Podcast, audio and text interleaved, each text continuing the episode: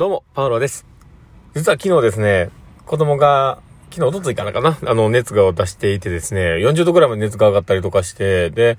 今、だいぶ下がってはいるんですけど、あの、結構ね、てんやわんやしててですね、収録ができなくて、ああ、しまったなーって、こういうのってやっぱり取りだめしといた方がよかったのかなっていうことをね、こう思いながらね、あ、ちょっとこれからそういうのをね、導入していかなあかんのかなっていう、ちょっと自分の中の課題になったかなと思ったりしながらね。だけどまあなんか、この一日一日こうやりながら、その時々の感情とか気持ちとか乗せながら話をするっていうのを、まあ、毎回やっているので、もうそれの方が僕は、なんか合ってるような気持ちながら やっておりますので、まあ、録音っていうかね、予約配信みたいなものをまあ今後考えていこうかなって思ったりはしてます。まあ、どんな感じになるかわかりませんが、まあこの放送とね、えー、このマファールのマインドブックマークと、あの、お付き合いいただけたら嬉しいなと思っています。まあそんな感じで、えー、今日の放送も始めていこうかなと思っています。えー、パールのマインドブックマーク。この番組は日々生活の中で思ったことや感じたことの中から聞いているあなたが生き生き楽しく人生を歩んでいけるエッセンスになる情報を私が勝手に楽しみながらお届けしています。はい。ということで、えー、今日も収録を始めております。皆さんどうお過ごしでしょうか？えー、今日はですね、どんな話をしようかなっていうとこなんですけど、まあ、どんな時でも表情とか非言語的メッセージっていうのを意識した方がいいよねっていう話をしようかなと思っています。で、それはですね、まあ、訪問というよりも、実はこの、さっき言った息子との、ね、あの、しんどい息子とのね、関わりの中で、まあ、思ったことではあるんですけど、やっぱり子供って素直で、こう、親とか、なんか家族がしんどそうだったりとか、悲しそうだったりとか、辛そうだったりとか、こう、いろんな感情が出ている時っていうのは、すごく敏感だなって思うんですね。で、それに伴って、こうね、自分の、ね、あの、感情も揺さぶられるような感じがあって、こう、不安そうな表情で受けてしたりとか、なんか、ね、楽しかった楽しいのがね、爆増してたりとか、なんか、そういうね、相手のこうメッセージをこう、非言語的メッセージをこうね、受け取っているっていうところは多いのかなと思うんですよ。で、今回こう、しんどかった息子の姿をこう見ててね。で、僕は基本的に、あの、誰か家族がしんどくなったら若干看護モードに入るので、若干というか結構看護モードに入るので、あの、あんまり意識してなかったところなんですけど、そうだなって思ったのが、僕が大丈夫そうな顔をしていたり、あ、まあまあ、あの、安心感を与えれるようなね、感じのことを、まあ、言語的だけではなく、こう、非言語的アプローチというか、まあ、あの、さすったりとか、まあ、顔に出して、で、こう、ニコニコしていたりとか、なんか、うん、あの、共感してるような姿をこう見せながら、で、あの、でも大丈夫だよっていうメッセージをね、こう伝えながらやっている、うまあ、非言語的メッセージのところが、すごく伝わっていて、で、特にその、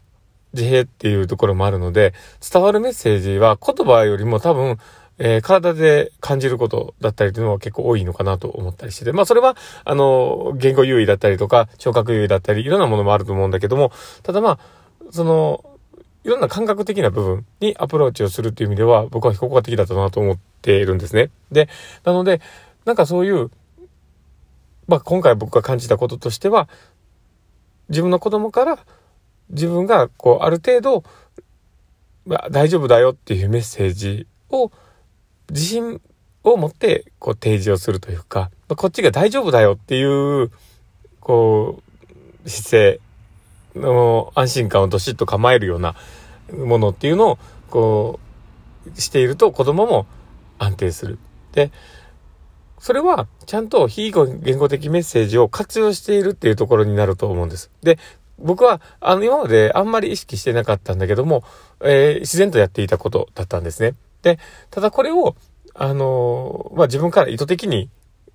こう、アプローチの一つとして展開できるっていうのは、すごく大事なことで、多分それが普段看護の中でやっていることなんだろうなって僕は思っていて、で、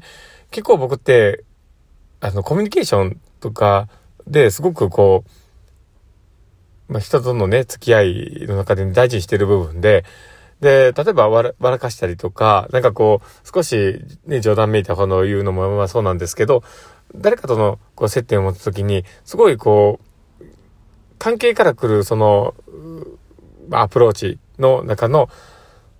こう活用できるものを何でも活用するっていうところがあったりするんですね。だから、なんかそういう、えー、立ち居振る舞いも含めて、その喋り方もとっても一つだし、えー、まあ表情も一つだし、で、ね、あの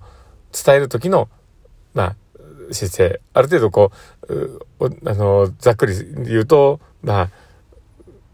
な、なんていうんですね、あの、正座をして話をしたりとか、座り直してみたりとか、なんか大切な話をするときはちょっと座り直してとか、なんか、ね、そういう、ちょっとこう、工夫をやったりするんですね。で、そういうものを意図的に、非語言語的メッセージっていうのを意図的に活用していくっていう姿勢は、多分どういうシーンでも活用できると思うんですよ。それは、あの、ビジネスシーンでもそうだと思うし、僕が言ってるような看護のシーンでもそうだし、家族関係でもそうだし、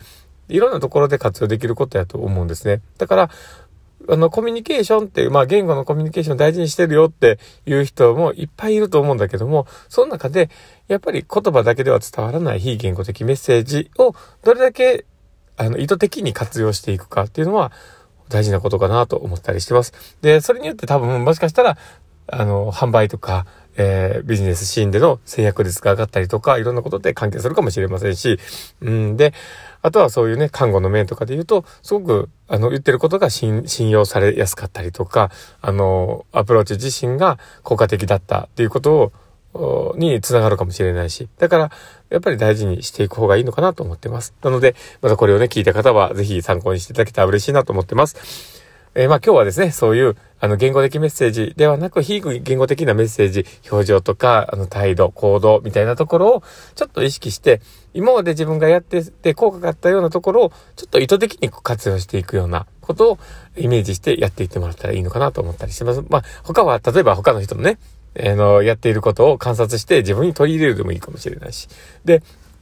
まあそういったところの非言語的メッセージを活用していくっていうところを、えー、まあ話ができたかなと思ったりしてます。まあそんな感じで、えー、今日の放送は終わりたいなと思っています。この放送を聞いて面白かったな、楽しかったなって方がいたらですね、ぜひ、あの、フォローいただけたら嬉しいなと思ってます。えー、フェイスマークとか、ハートマークとか、ネギマークとか、いつも本当にリアクション残していただいてありがとうございます。励みになってます。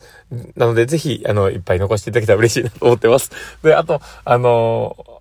あれ、あの、お便りの方もいつも読ませていただいてます。ありがとうございます。またこれからも、あの、励みになって頑張ってやっていこうと思ってますので、よければ、あの、お便りいただけたらと思っております。そして、あの、あと、ツイッターの方もやっております。本当に大したこと全然つぶやいてません。なので、だけど、あの、ぜひ、良ければ繋がっていただけたら嬉しいなと思っています。ということで、今日の放送はこれで終わりたいなと思ってます。この放送を聞いたあなたがですね、明日も素敵な一日になりますようにっていうところで、ではまた